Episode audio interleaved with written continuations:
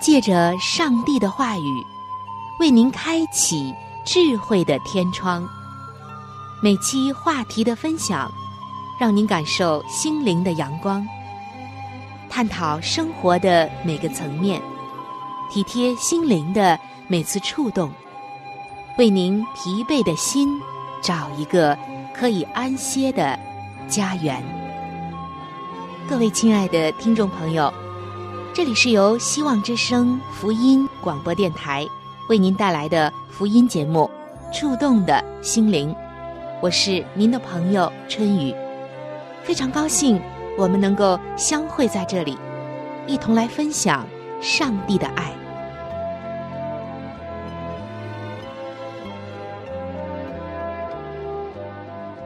各位亲爱的听众朋友，在本期的节目中，春雨为您带来的。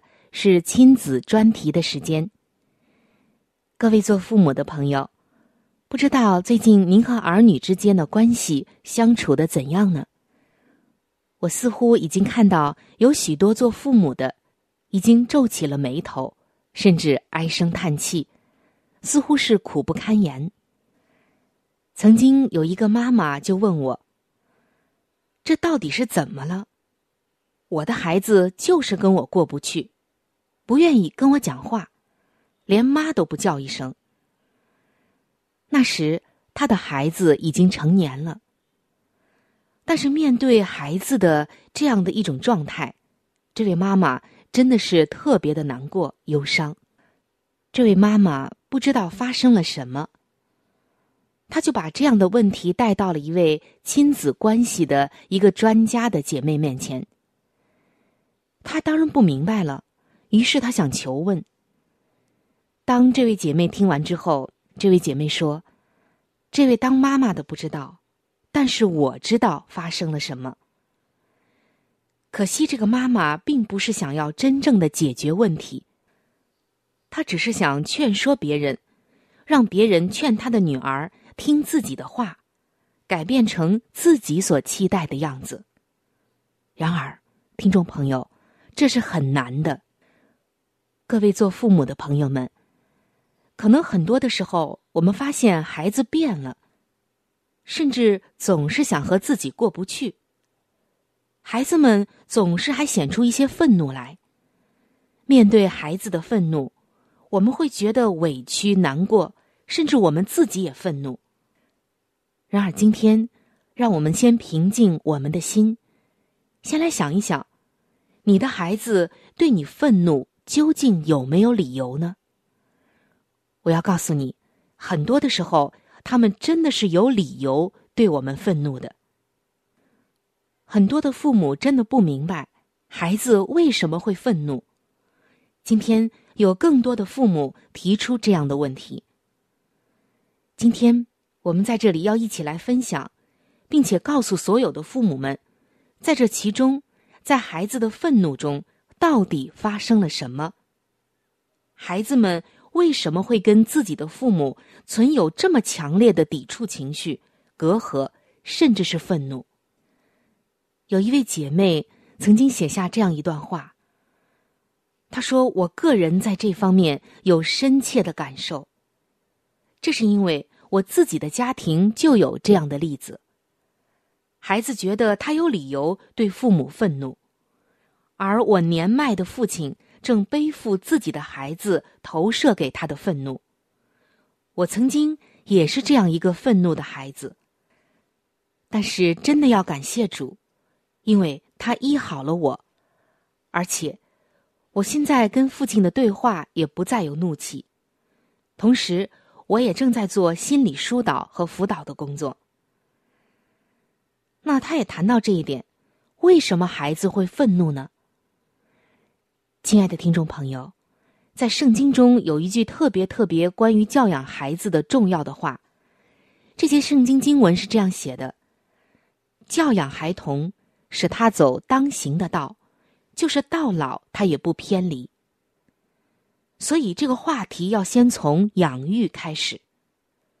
我们常常说教养，其实教和养真的是分不开的。一般来说，谁养的，谁就有资格来教、来管教。如果一个孩子从小是爷爷奶奶、外公外婆，或者是其他人养大的，有一天回到了父母的身边，父母一定会教孩子的。这个教，包括了指教、命令、训话、管教，甚至是体罚。这个时候，父母的教一定会引起孩子的反感。通常的这种情形。父母看见自己的孩子不听话，甚至反叛的时候，会觉得不理解。我辛辛苦苦的挣钱养你，我辛辛苦苦的把你养这么大，你却这样对我。这个时候，父母的内心也可能会有愤怒。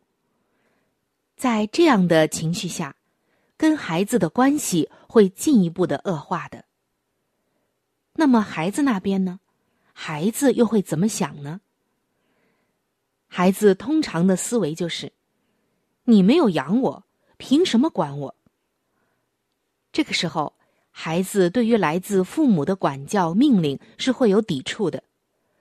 处于弱势的孩子，因为惧怕的缘故，会选择听话顺从，但是内心却依然会存有愤怒。这个愤怒怎么来的呢？问题就出在这个“养”字上。父母意识层面的养，和孩子心灵层面需求的养是不一样的。父母亲认为，我挣钱，给你读好的学校，让你在物质上没有缺乏，就是养你了。而孩子的内心世界对养的需求却是，父母跟我的心是相连的，在成长的路上。父母是我心里的依靠、安全感和力量。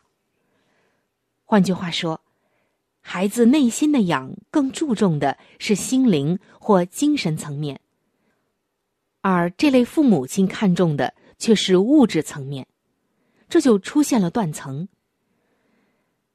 这些被长辈们带大的孩子，会给自己的爷爷奶奶、外公外婆更多的教训或者管教的权利。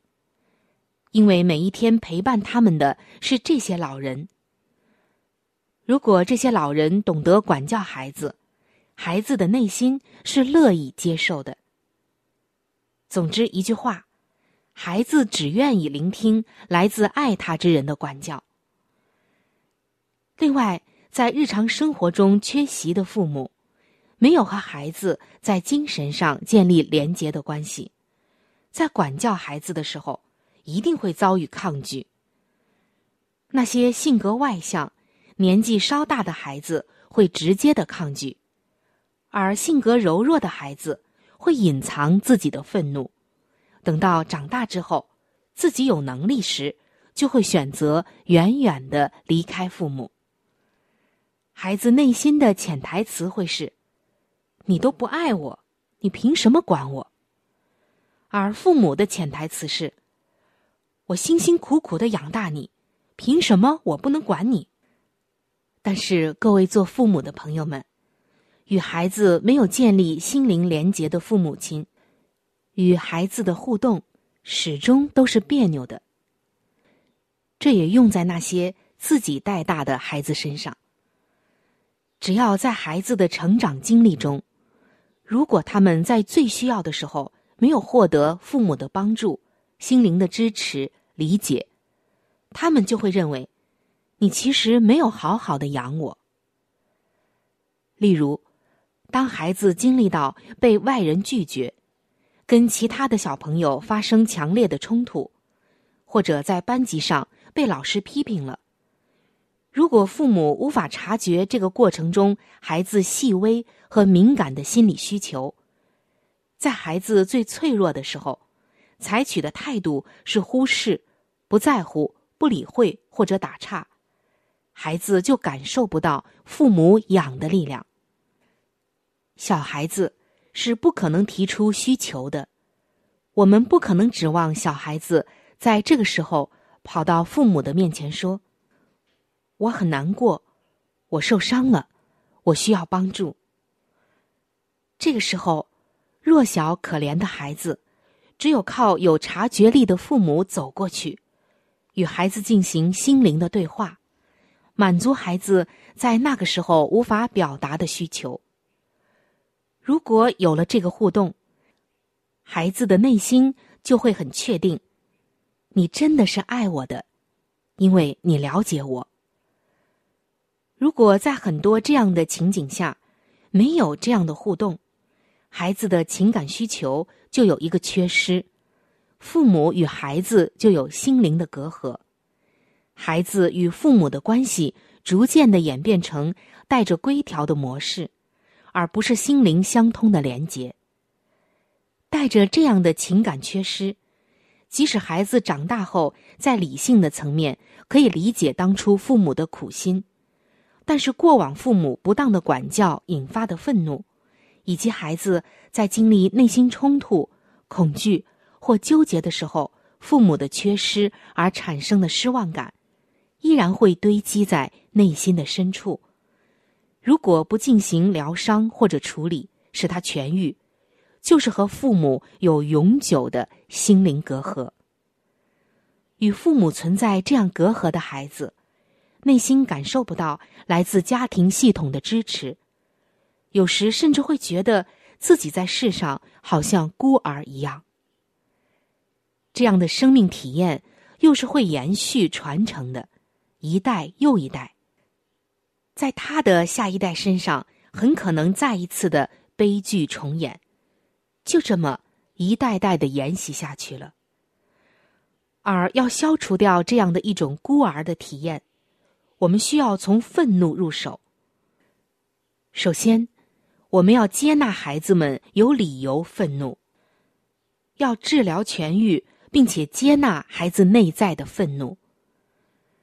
在圣经中，上帝说的教养孩童就包含了这个层面。为什么呢？因为生命是有尊严的，无论是孩子还是成年人，上帝都给予他们完全的尊严。这个尊严决定了，我们只允许爱我们的人管教我们。我们的内心有一个公义的公式，那就是只有爱我们的人才有资格管教我们、教训我们。圣经说，知识是教人自高自大，唯有爱心才能造就人。在这里不是说学习知识不好，而是说，当我们用自己的知识。来去压制别人，或者让别人成为自己要雕刻的样式，以及一种形式模式的时候，知识就成了一种束缚，不能够感化对方。然而，爱却能够使对方服气你的管教。换个角度来说，对方要真正的感受到我们的爱，我们才已经在对方的心中获得了教导、管教对方的资格。否则，只会积攒厌烦和愤怒。在上帝眼中，每个人都是一样的，这是我们人类共通的体验。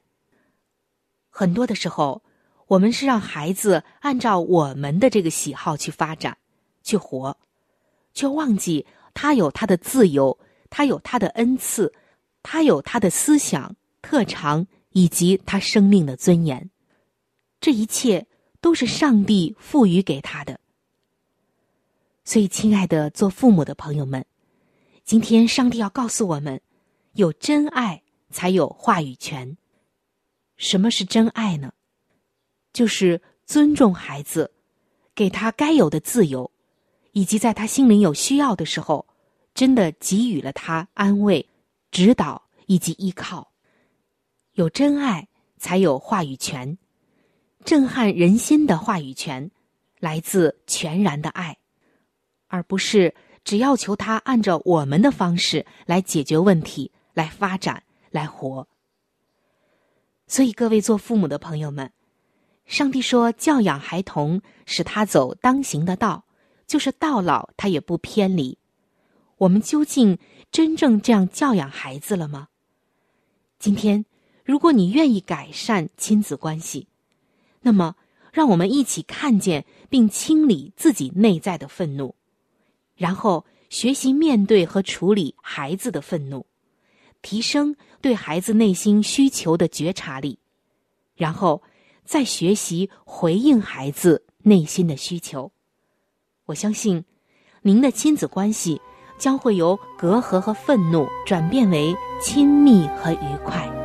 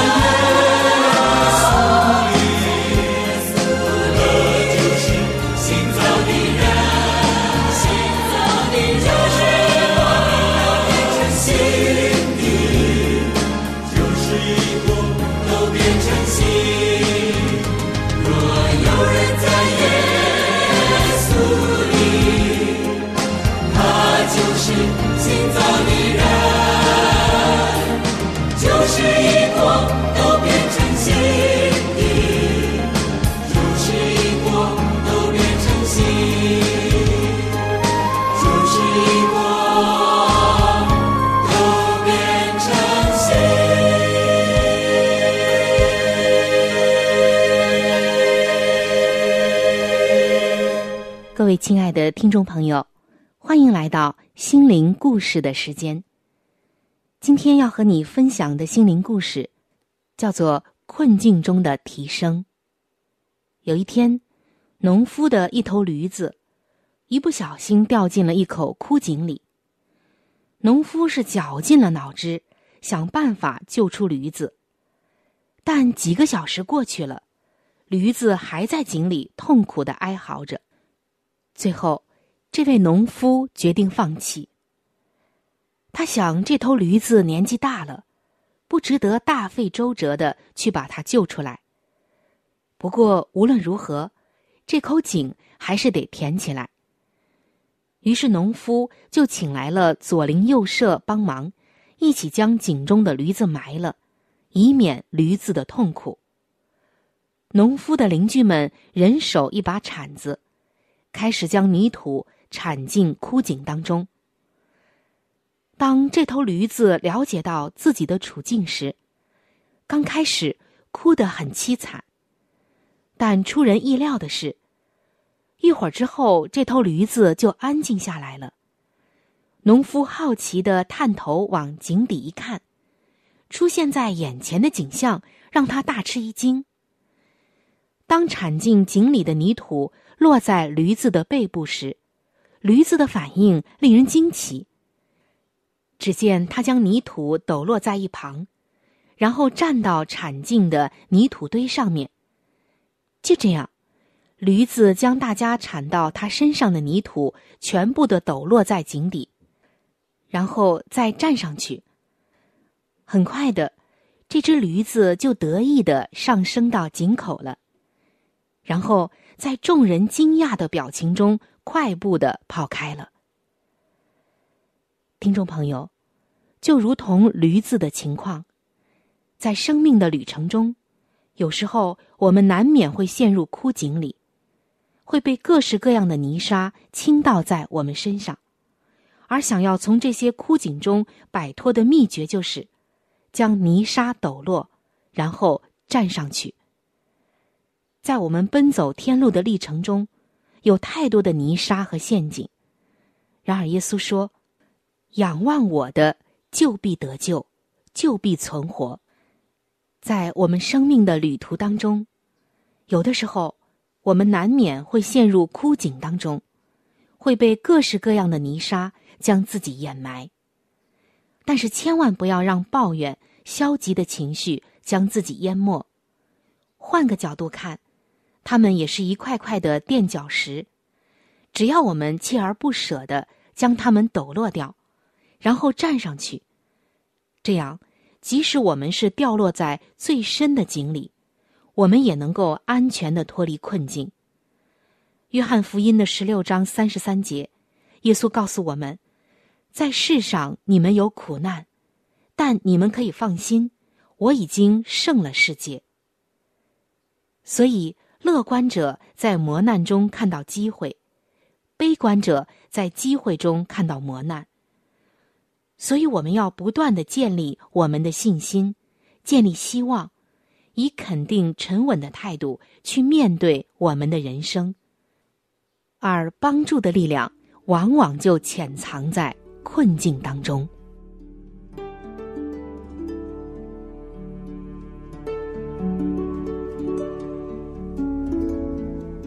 在生命中最艰难的日子里，上帝让我。每日和他亲近，经历他的同在。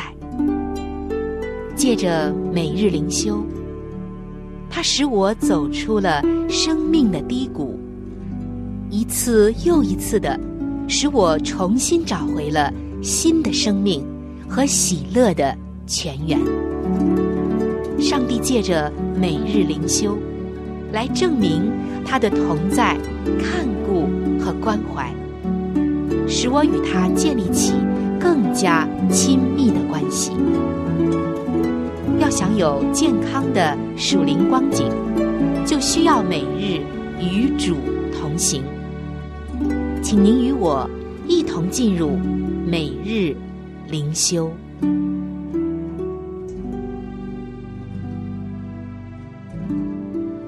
各位亲爱的听众朋友，欢迎来到每日灵修的时间当中。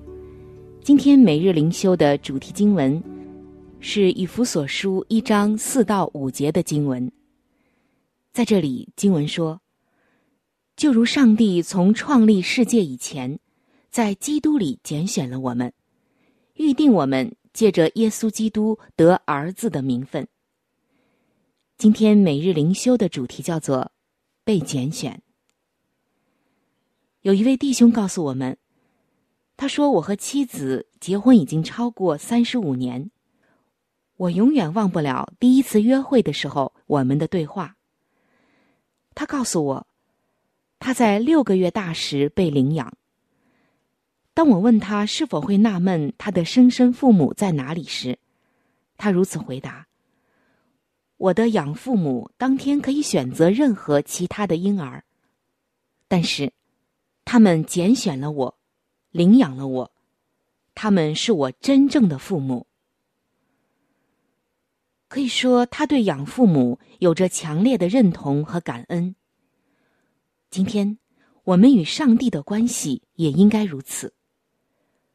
亲爱的弟兄姐妹，作为基督徒，我们已经借着信靠耶稣，在灵里面重生了，并且被接纳成为上帝大家庭的一份子。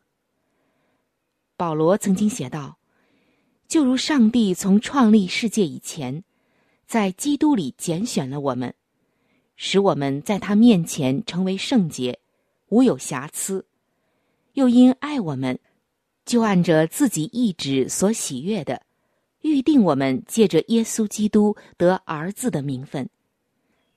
在这段经文中，请注意我们身份的改变。我们被上帝拣选，并得着做他儿女的身份。因着上帝接纳我们为儿女，我们获得与上帝崭新的关系，他成为了我们亲爱的天父。但愿这个关系时时的激励我们，叫我们以感恩的心来敬拜我们的天赋。上帝对你的爱，就犹如世界上只有你一个人。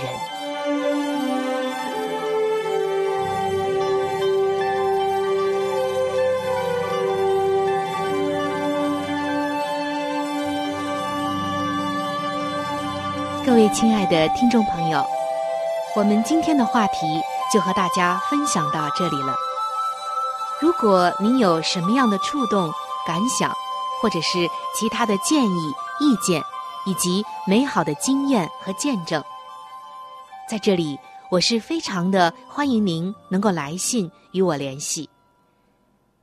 在我们这里有一些资料是可以免费的赠送给您的。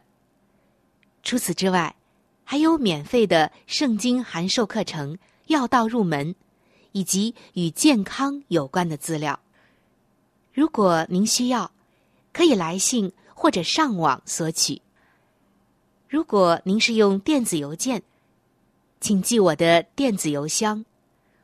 我的电子邮箱是 c h u n y u，就是春雨的。汉语拼音。接下来是小老鼠，v o h c 点 c n，非常的欢迎您能够来信或者是发电邮和我联系，可以说一说你听过节目之后的一些感受，或者是索取您所需要的资料。亲爱的听众朋友，本期触动的心灵节目。到这里就要和您说再见了，非常的感谢您的收听，下期节目我们再会，愿上帝赐福您和您的全家。